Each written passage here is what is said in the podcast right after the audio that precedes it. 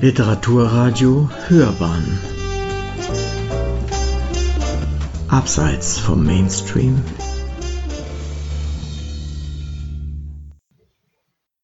Zeichen und Zeiten. Gaito Gastanov. Nächtliche Wege. Eine Rezension von Konstanze Mattes. Platon ist unerträglich. Nicht nur Debüts und Neuerscheinungen bekannter Autoren sorgen Jahr für Jahr für gespannte Aufregung.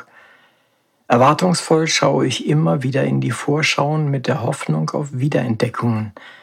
Welche Schätze in den vergangenen Jahren gehoben werden konnten und welche Folgen sie auf den Buchmarkt haben, wären wohl ein interessantes Thema für eine wissenschaftliche Arbeit, wenn es sie vielleicht nicht schon gibt.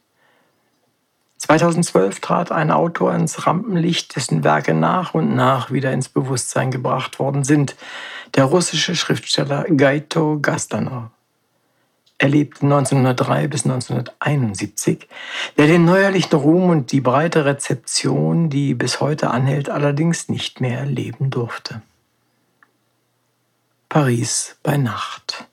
1903 in St. Petersburg geboren, ging Gastanov ins Exil, nachdem er sich im russischen Bürgerkrieg bereits als Jugendlicher der Weißen Armee angeschlossen hatte.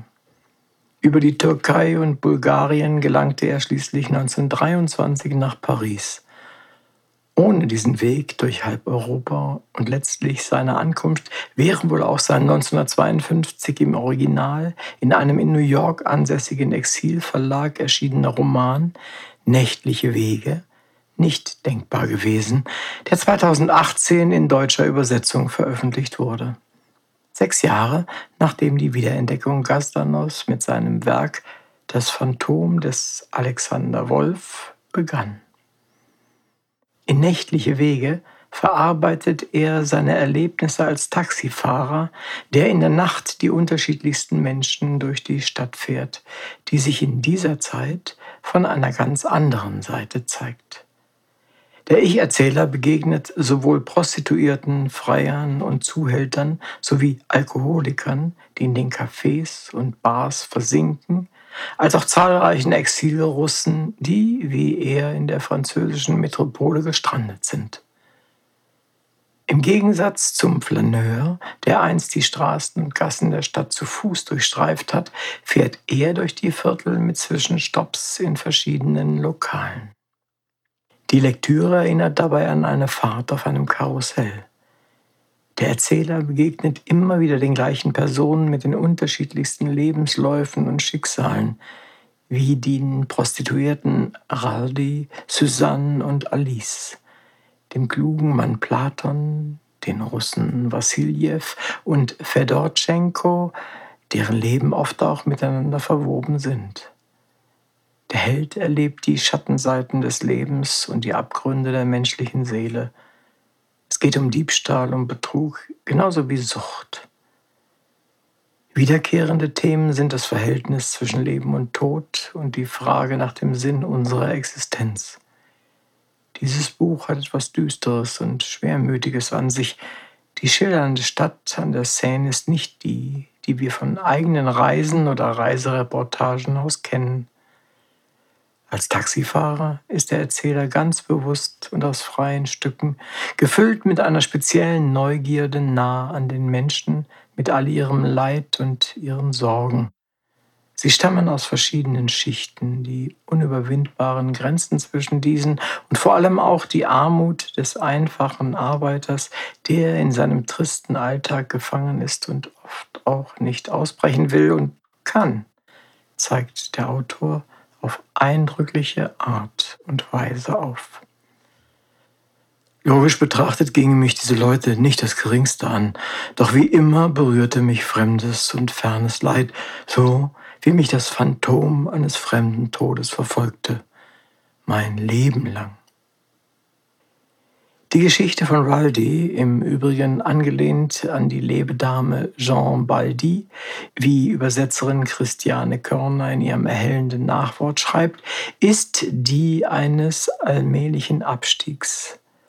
Einst angesehen und von den Männern fast vergöttert, verbringt sie ihre letzten Wochen und Tage verarmt und in Einsamkeit, vergessen von der Welt und ihren früheren Gönnern.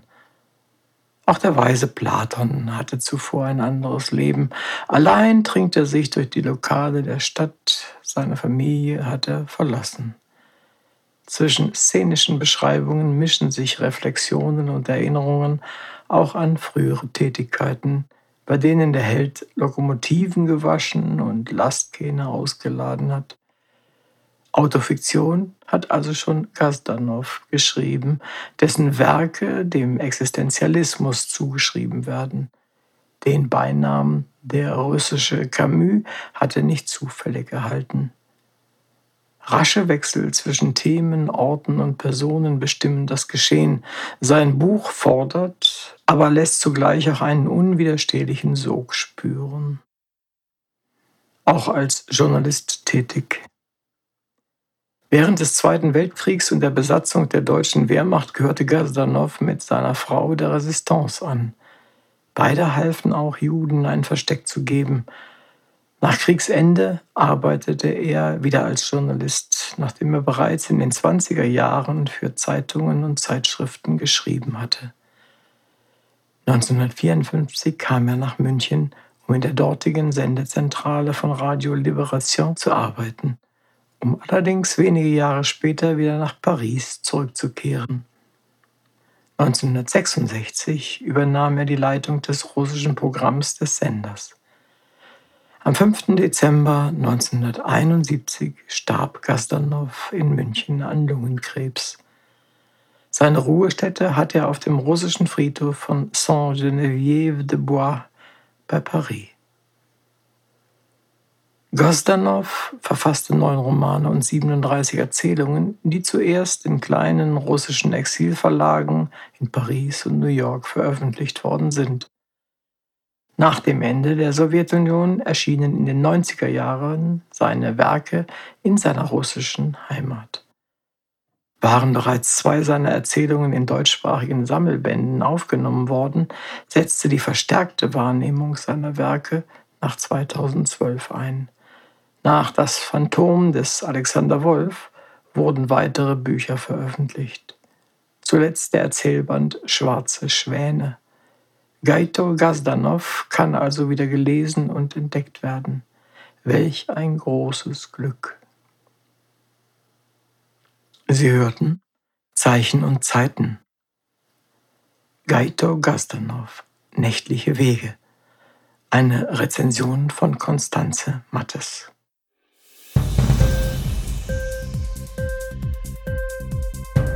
Hat dir die Sendung gefallen? Literatur pur, ja, das sind wir. Natürlich auch als Podcast. Hier kannst du unsere Podcasts hören. Anchor, Spotify, Apple Podcast, iTunes, Google Podcasts, radio.de und viele andere mehr.